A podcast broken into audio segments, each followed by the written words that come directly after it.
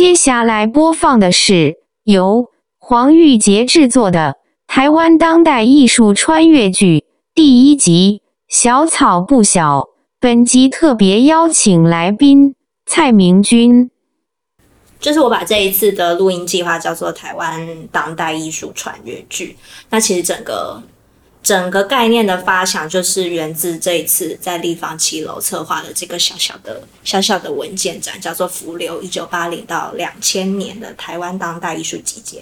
这一次 focus 在台北这样子。嗯、那其实，在这一次的展览里面，我透过就是收集来的文献档案啊。影音资料去呈现这二十年当中，就是台湾当代艺术的集结跟空间，他们的出现、转变，然后甚至到后来慢慢的消散。嗯，那所以其实我希望透过这样子一个录音的计划，去就从一个问题出发，就如果可以复活台湾当代艺术某一个艺术的事件的话，你会选择选择什么样子的？的事件啊、人啊，或者是展览，其实就是希望透过这样子的方式去邀请不同领域的研究者、策展人、艺术家，从他们自己关注的议题跟焦点去回应这一个题目。嗯，那或许透过这样子的方式，其实我们可以跳脱比较直线线性的一个时间轴的历史发展，去回看说，我们诶，我们是不是有另外一个观看台湾艺术史的视角，甚至去发现一些也许在过去我们讨论历史的过程当中遗漏的那一个关键点是是什么？嗯哼，对，所以其实整个整个概念的发想是源自于这样子的一个展览研究的过程啦，所以有一个这样子的想法。嗯，所以很高兴今天可以邀请到明君来跟我们聊聊这件事情。在收到你邀请的时候，我觉得有一个很有趣的巧合，就是北美馆也正在规划一个台湾八零的论坛。哦，对、嗯。但是他们 focus 在八零，你这边的时间比较长。嗯。那我觉得这个长一点的时间对我来讲有一个优势，因为八零我真的没有那么熟，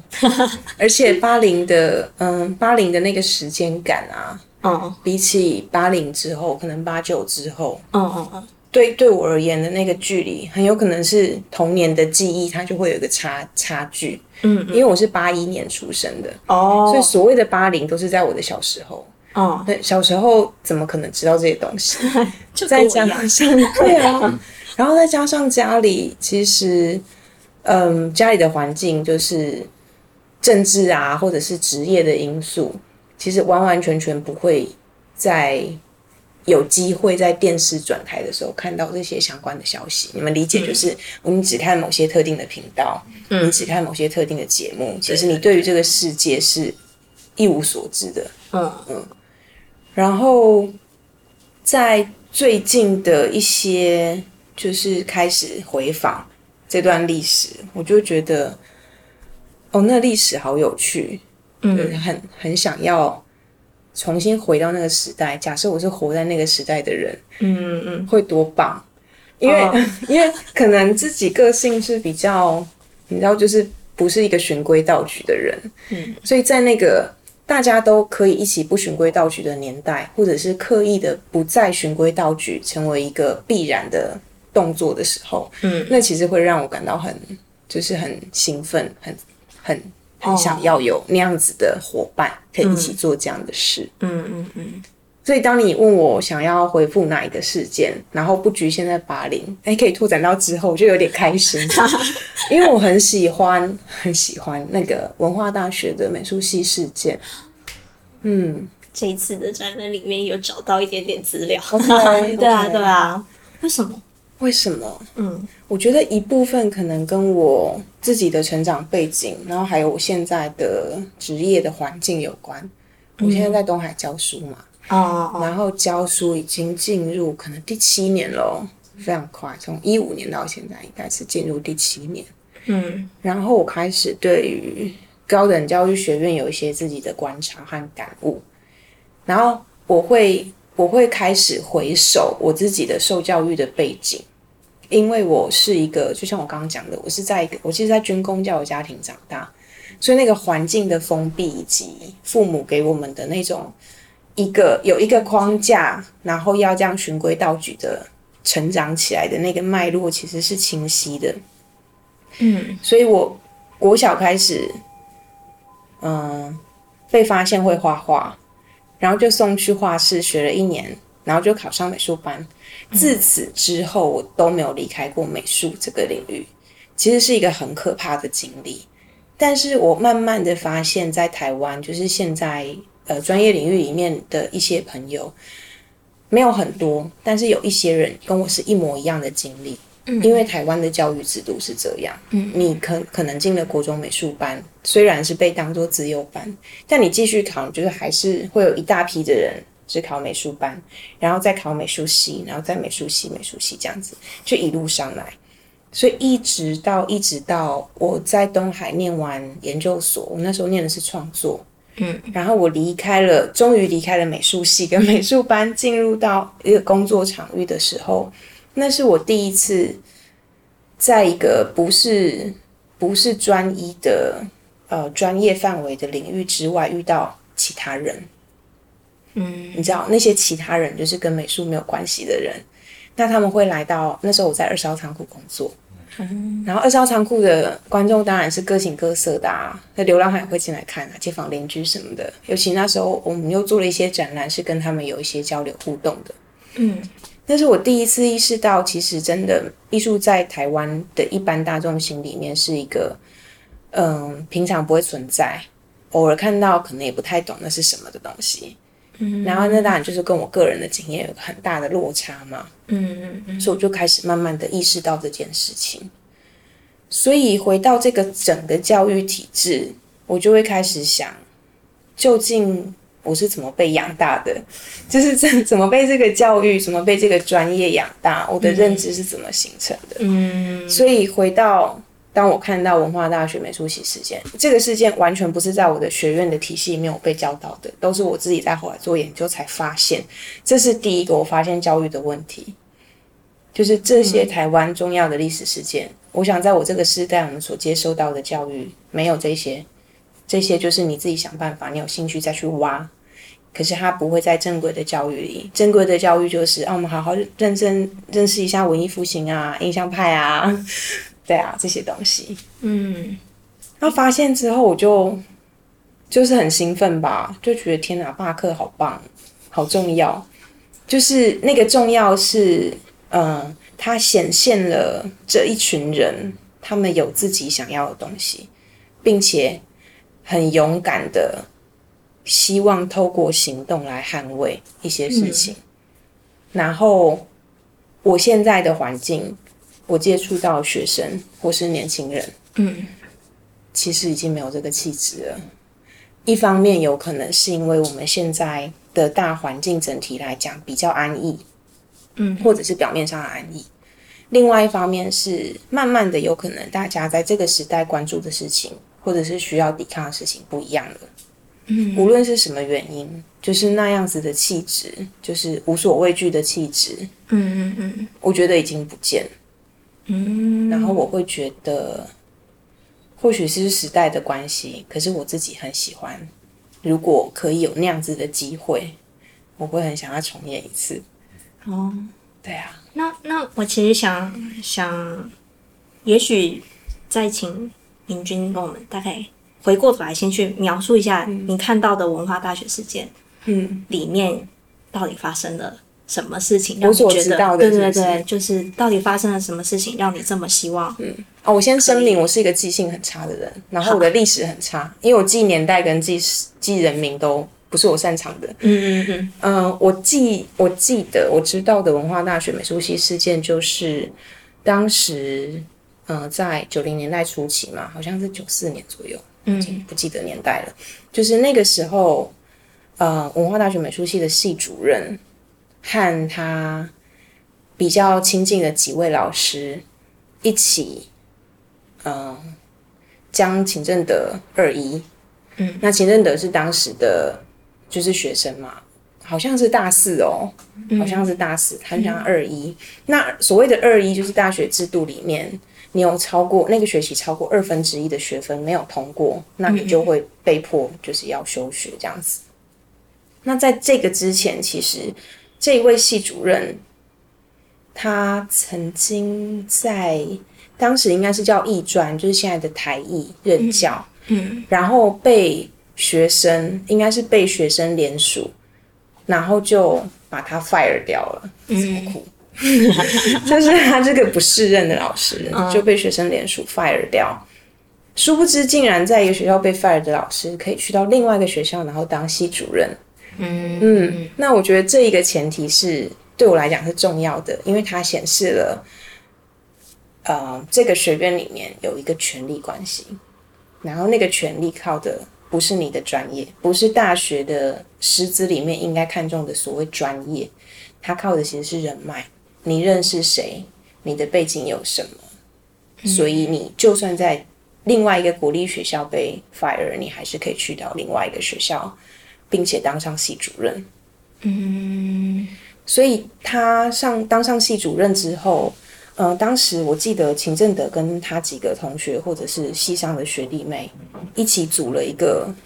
团体叫做艺术法西斯哦，那是一个读书读书会，对，类似读书会的。然后他们就有一些行动，发传单啊什么的。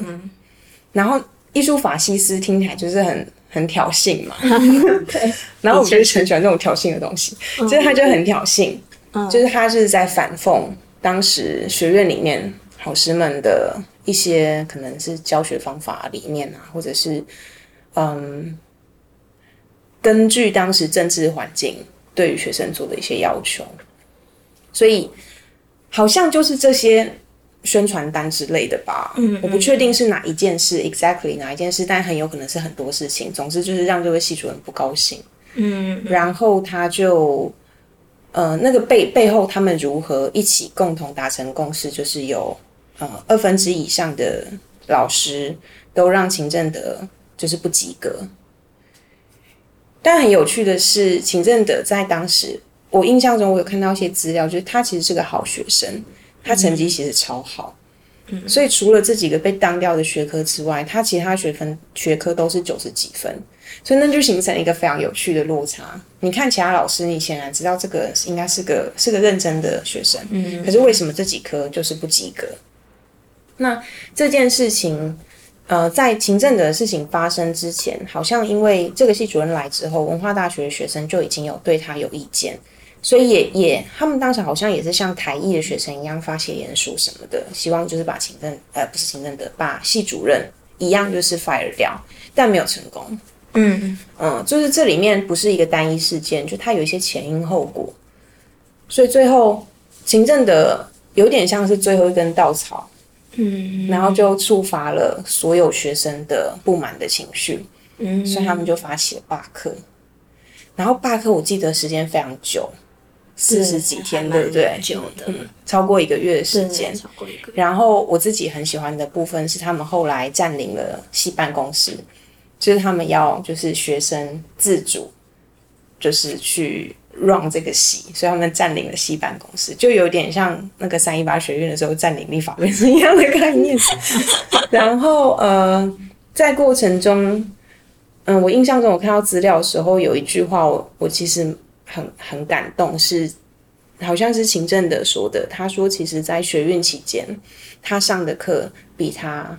在正规课所上的课还要多，学习到的还要多。因为他们当时学运罢罢课，不是只有罢课，不是说所有的人就在你闲着没事做。嗯，他们其实找了不同的老师来帮他们，也不会算上课，就是可以来跟他们有一些对话、对谈这样子。嗯，嗯，就是一些比较体制外，他们自己发起的一些课。那是不是叫小草？学院，小草学院，对对对，然后小草学院这个名字也来的很可爱，是一首民歌。对对对对，嗯，就是就是那个年代才会有的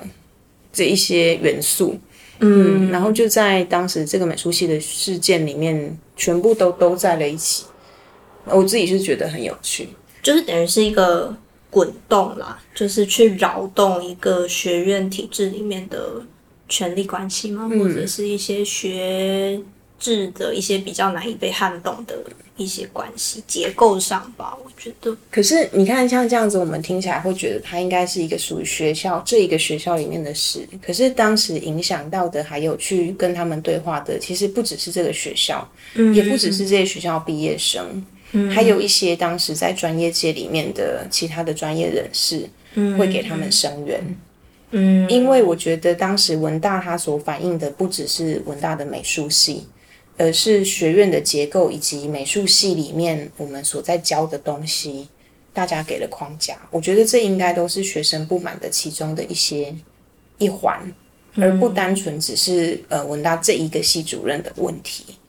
嗯，等于是反映了一整个，我觉得是反映了一个环境，它当时可能有一个意识形态的框架。虽然已经解严一阵子了，可是他还是可能在某些人的心中，他会给出这样子的框架，然后这样子的状态。如果他是一个教育者，嗯，我觉得教育是一件很严肃的事，所以，嗯，一个老师是什什么样子的，嗯，他带着什么样的意识形态，或者是他怎么看教育这件事，会影响到。不是只有爸爸妈妈影响到小孩这样，他会影响到是一次一班，一次一整个系，只要上过他课的人，其实都会被他影响。那这个影响有可能是，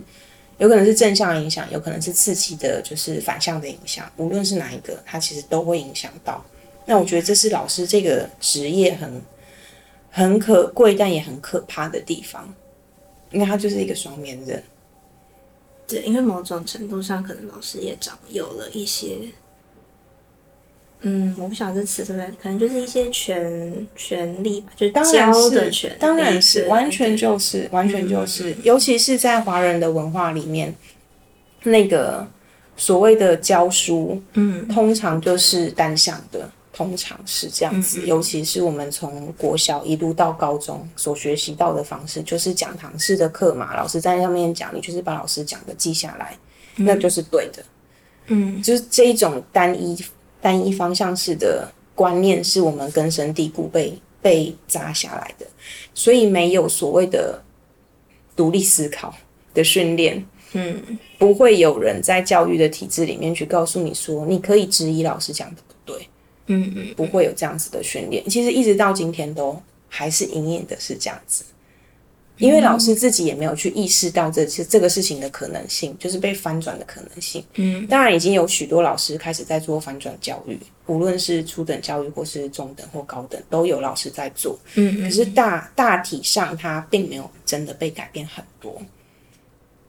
最明显的就是在大学或是研究所上课。噼啪的讲了一堆之后，就说：“来，有没有问题？或者是觉得我哪讲哪个地方你觉得有有疑虑的，是你想要反驳的，你有不同意见的，那个极尽极尽就是会极尽到有一种，嗯，那不然我们下课好，就老师自己讲的，对啊，就是老师受不了，老师觉得累。对啊，因为我觉得很有很有意思。你刚刚讲到就是文化大学事件的那一种。”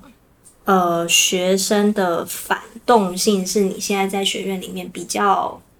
难被看到的。你觉得为什么？就是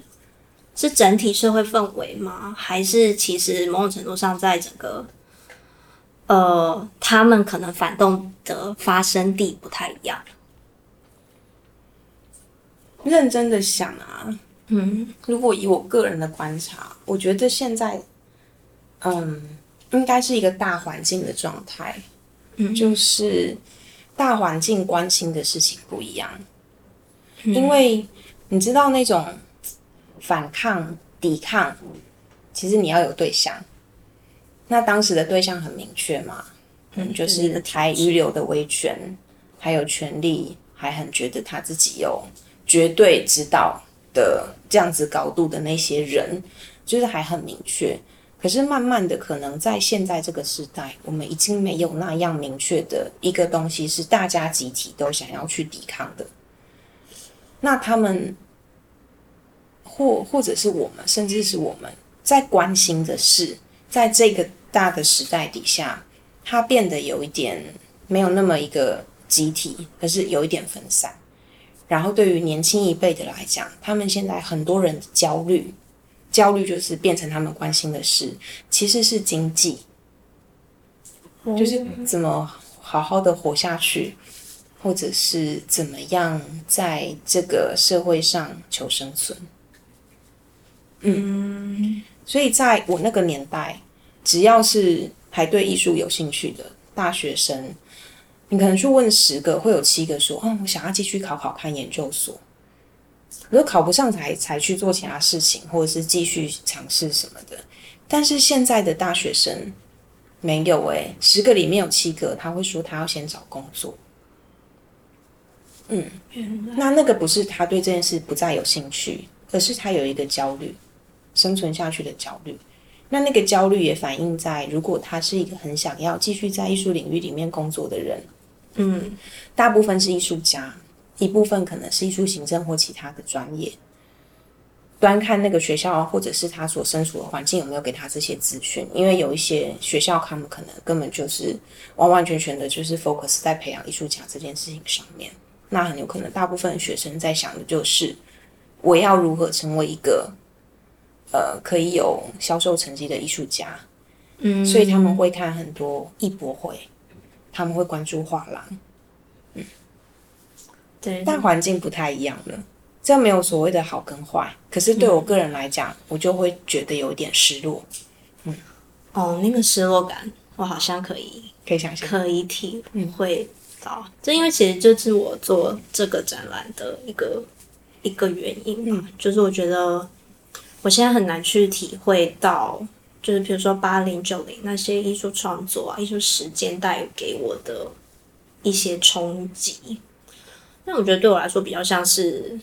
就像你刚刚说，就是那个整个大家关注的议题变多了。我觉得也是因为整体氛围，我们变得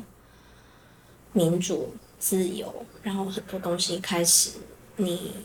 好像什么都可以谈。然后什么都可以讲的时候，我反而失去了一个反抗的目标，或者是我根本也不需要，不需要，不需要反抗，不需要抵抗。对对对。然后，但我自己默默的就会迷失在这一片很多看似很自由的海里面吧。我觉得，所以当我看到那些资料的时候，我觉得哇，就其实艺术的能量是。很大的，嗯，就是它确实可以在呃历史的某个关键的时间点上做出一些扰动，跟甚至是发发生吧，我觉得。所以这是我对于这个议题非常感兴趣，而且就是想要知道说，哦，大家如果你可以回到八零九零的话，你想要体验什么样子的的？的经验，或者你想要去经历哪一件事情？这样，我确认一下，你哪年出生的？我九零。OK，所以我们大概差了十年嘛。对对对，所以基本上外面那展览，我完全没有经历过。OK，就是其实有很大一部分是，但是就连我大部分都没有经历过，嗯，都是从资料跟档案里面。嗯嗯，就是我在我现在在上课的时候啊，我有一门大二的课，然后一门大三的课，嗯，其他是研究所的。然后我在大三的那门课里面，我就开始意识到他们对这个过去的知识和了解的缺乏，然后以及他们越来越可能回到自己内在的那个状态。嗯，我就开始有越来越大的比例，我将台湾的艺术史的发展，然后我用展览史的方式带进去，展览史和展览世界的方式编进去，然后我还有谈文化政策。的这个演变，让他们去理解，其实艺术是跟社会和环境完全连接在一起的，不能分开。对，完全。但是因为大部分的艺术史教学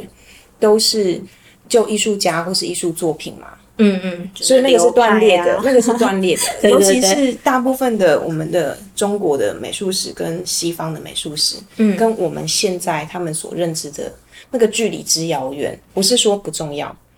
但是很难连接。嗯嗯嗯，所以当我在课堂上讲到这些的时候，然后我那堂课有一个比较特别的上法，就是我上网我会要求他们每个人要讲五百字的心得提问，然后我回去会看，每个礼拜要看，其实蛮累的。然后看完我在下一次上课，我会针对他们的提问，嗯，选择，然后并且再再一个进一步的回答，哦，就是每个礼拜我们会有这样子的一个折返跑的状态。哦，然后我就发现他们在那里啊，就是当上到这个时候，他们就说：“天哪，老师，以前的艺术家做事情好酷哦，以前的艺术家好厉害哦，他们怎么会做这么，就是连放在现在都觉得很。”很异想天开的事，尤其是破烂艺术节啊，然后那个天空上的那个气球，嗯，他们每个人看到都傻眼，就想到怎么会有人这么强做这件事？嗯、可是他那个背后的想法，跟他想要去尝试的东西、实验的东西，已经是他们现在认为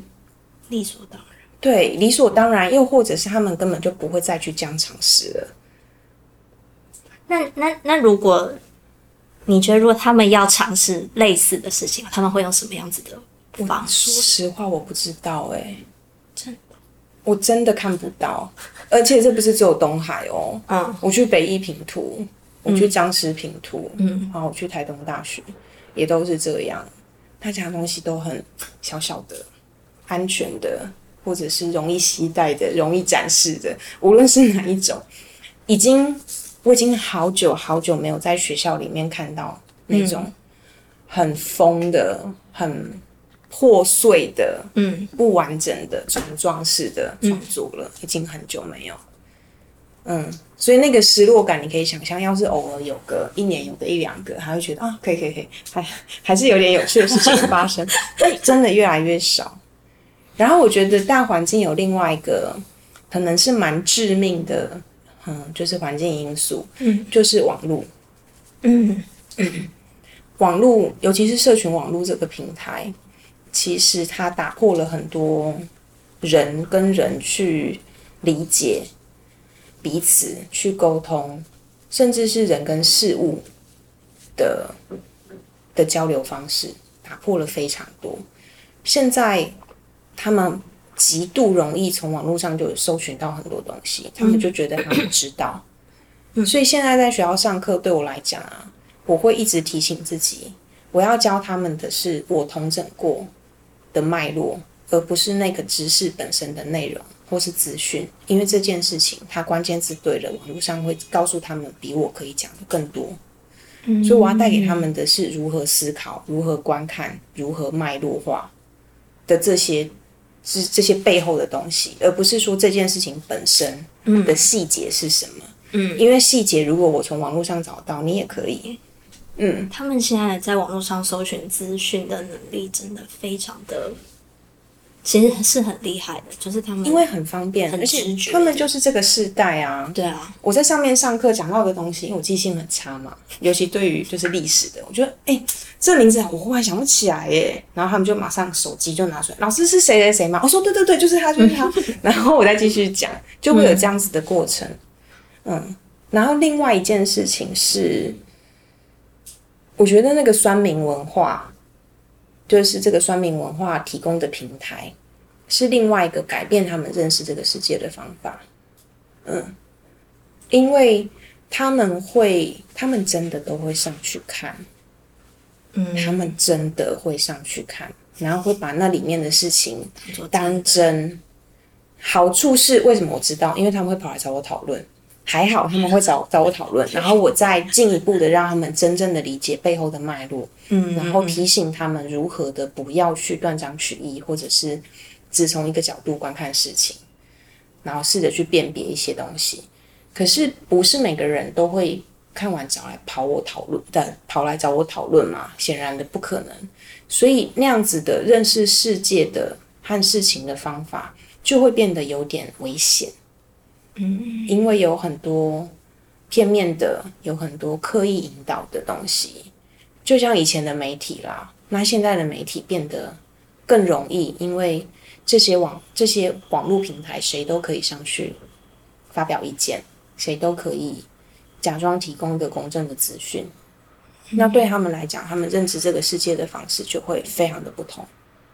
嗯。其实我觉得不光应该不光，嗯，应该是说，我觉得不光只是认识世界，甚至连对一件事情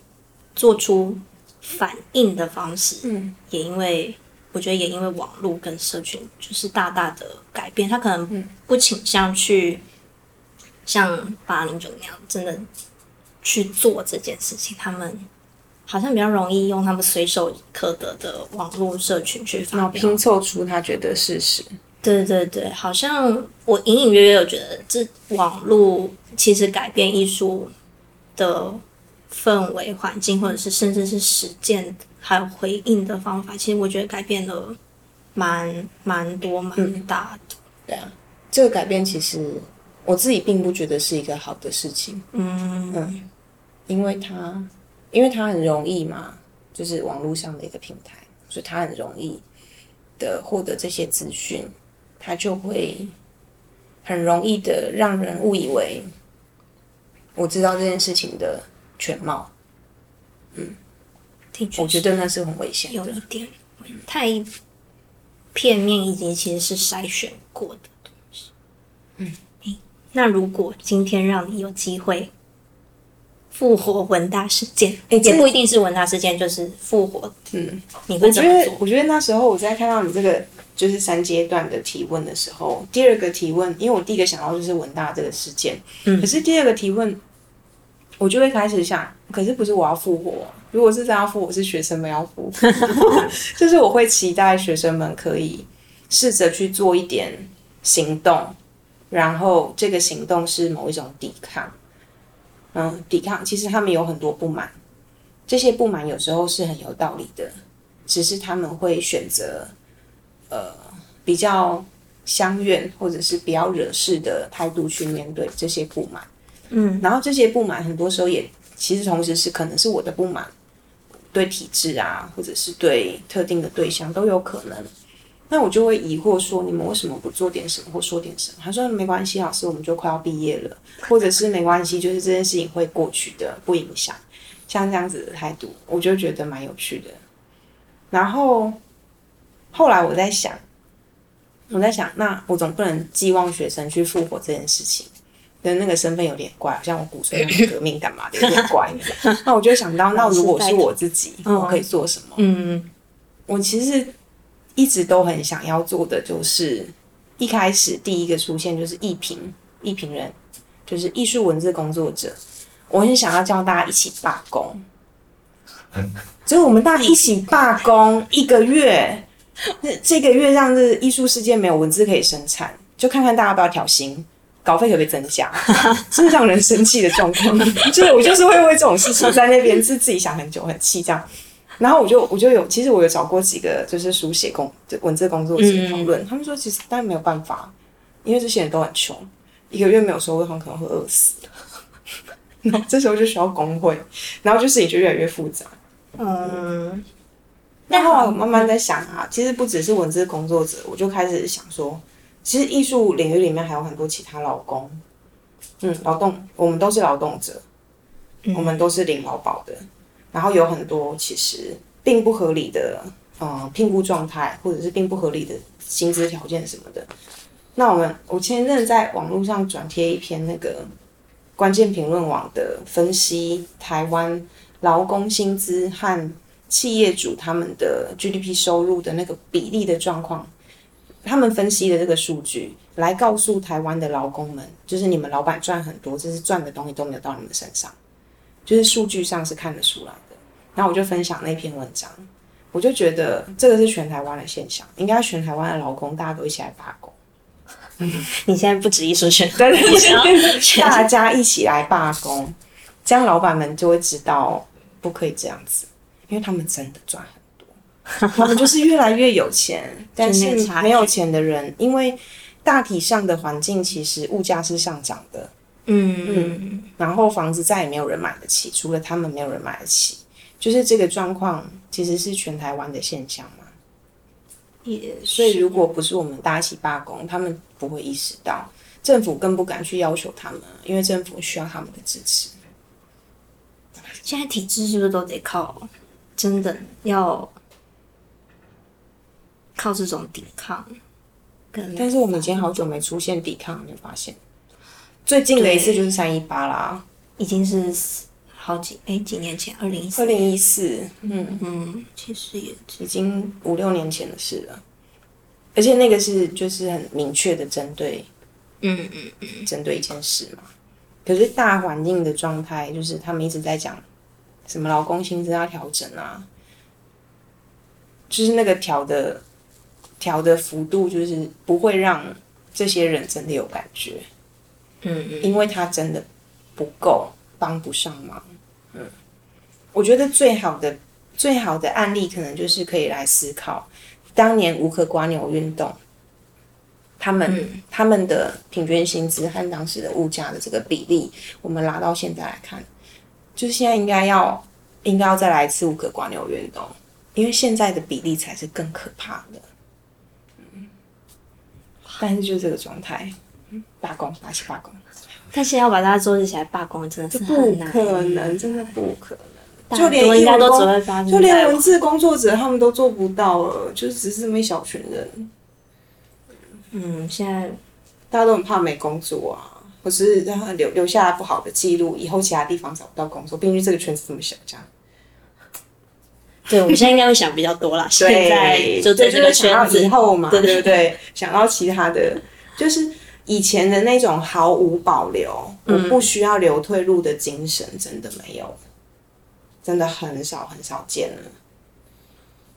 真的很想知道为什么 会？为什么？对啊，我觉得就是，嗯，我们就是环境不一样啦，大家关心的是不一样，嗯，就会变这样。嗯，现在好像，对啊，我觉得这种刺激感已经已经消失。嗯，就我觉得其实也跟体制很有关系。就是我说的体制是，当公部门的体制越来越健全。的时候，其实我们就会被收编进来。哦，我们会仰赖，我们会仰赖这个、嗯、呃公部门政府的制度，嗯，然后仰赖他们所所应该支持或者是为我们规划的一切。嗯，那那你觉得，就是我们现在，比如说像你在课堂上，你会，你刚刚说你会教。给予学生教艺术史的方式，其实是用艺术事件或者是展览展览史。嗯。那你觉得用这样子的方，比如我今天其实请你想想一件就是可以复刻的事件，其实某种程度上也是回顾了一个展展览史的一个方式。嗯。那你觉得回顾一个展览史对于现在的意义在于？我觉得，嗯，如果是要回答这个问题，我可能不会单指展览史，嗯，可能会。想要谈的是回顾历史，嗯，为什么对现在的我们是重要的？嗯嗯嗯嗯，嗯，因为，嗯，其实可以再举另外的案例，就是我前几天上的课是，啊、呃，我将我将所谓的展览这件事情拆解，然后让他们理解展览有不同的层次。嗯，可能我会从陈列、展示和展览分成三个不同的层次来让他们理解。展览不是就是展览，嗯，我们在放一个东西给别人看的时候，还有很多层次。嗯、然后接着我把嗯，主要是欧洲比较早期一些具代表性的展览，我稍微整理了几个，嗯嗯，让他们去看。那其中两个获得很大回响的展览案例，一个就是落选展，另外一个是纳粹时期的腐败的艺术。那落选展是发生在巴黎，然后当时是整个沙龙的那个氛围，嗯、所以它有一个评选的机制，然后有一个高高在上的学院组织。那透过这样的机制，当时的国王发现，哦，竟然有七成的作品没有被选入展览内，那我们来办一个落选展。嗯，那他得到了一个很有趣的，算是反效果，因为他展出之后，反而是让一般大众有机会看到非学院选出来的。非学院目光或学院标准选出来的其他作品长什么样，让他们终于知道，原来这个世界上还有这些人在做这些不同形式的艺术。嗯，那当时的落选展很重要代表作品，其实包含了草地上的野餐。嗯，马奈的作品。那我就讲讲了这个事件嘛，然后我的重点其实都会是带他们去思考当时的时代背景。条件，嗯，这个事件的发生为什么对我们现在来讲是重要的？嗯，然后再来就是纳粹时期腐败的艺术这个展览，当时希特勒他就是对对这些现代主义，然后对那什么立体派啊、打打都觉得这些东西是乱七八糟的，所以他就是集结了一个非常巨大的展览，还做巡回哦，然后那个参观人数是百人计算的，嗯嗯，然后它就是一个成功的展。但是成功是在于他真的超成功，他成功是在于呃，当时纳粹他要规划这个展览的宣传目的，他达到了。嗯，可是为什么在现在对我们来讲重要？我们要去思考是什么？所以我在课堂上就会像这样子的方式去引导他们。嗯，那他们很有趣的是，就我已经这样讲了，可是他们在心得的回应里，还是会有一些人没有办法 catch 到重点。他就会说：“可是那些落选展的作品，我觉得都好棒哦。”所以你可以想象我的就是好，我要再深呼吸。好，我我再重新告诉你一次，对，我们现在觉得他们都很棒。那为什么当时会落选呢？这是重点。嗯，就是时代背景造就了什么事情，以及它在时间的进程中对于今天的我们的意义是什么？我觉得这件事才是重要的。因为回看历史，不是只是为了去认识过去发生什么事，嗯，而是要认识这件事情对我们现在的影响和意义是什么。所以我觉得会有这样子一直折返跑的状态，才是才是今天我们可能大家忽然意识到，我们现在身处的这个环境有一些说不上来的问题、挑战，然后回看历史，去找到过去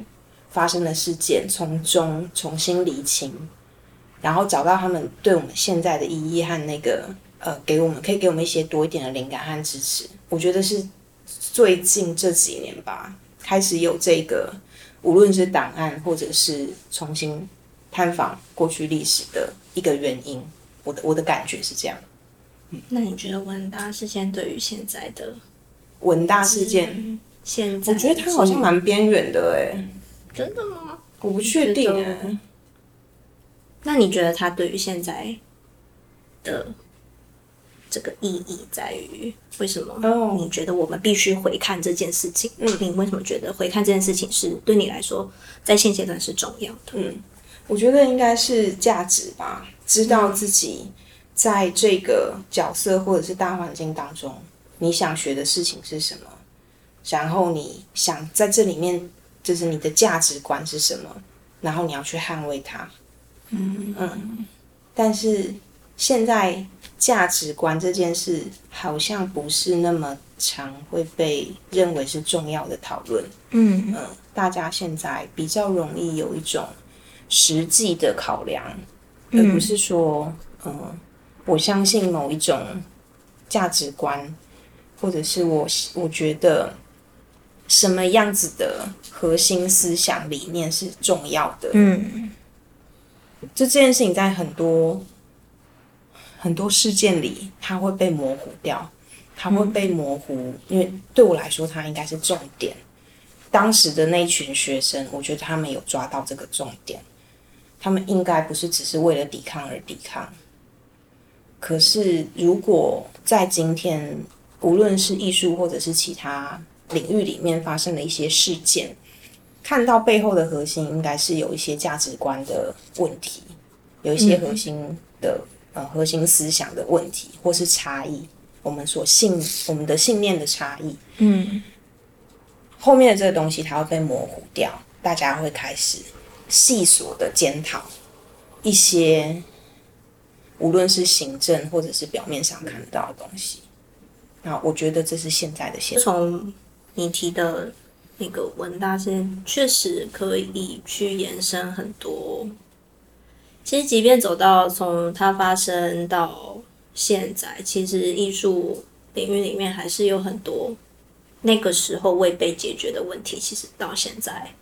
可能就是我讲的，没有人去解决后面的核心价值的问题，他们都在解决就是表面上的，好像好像这个我们调整一下这个规则就好了，嗯，好像我们调整一下这个人就好了。可是其实有很多的真正核心的问题没有没有办法。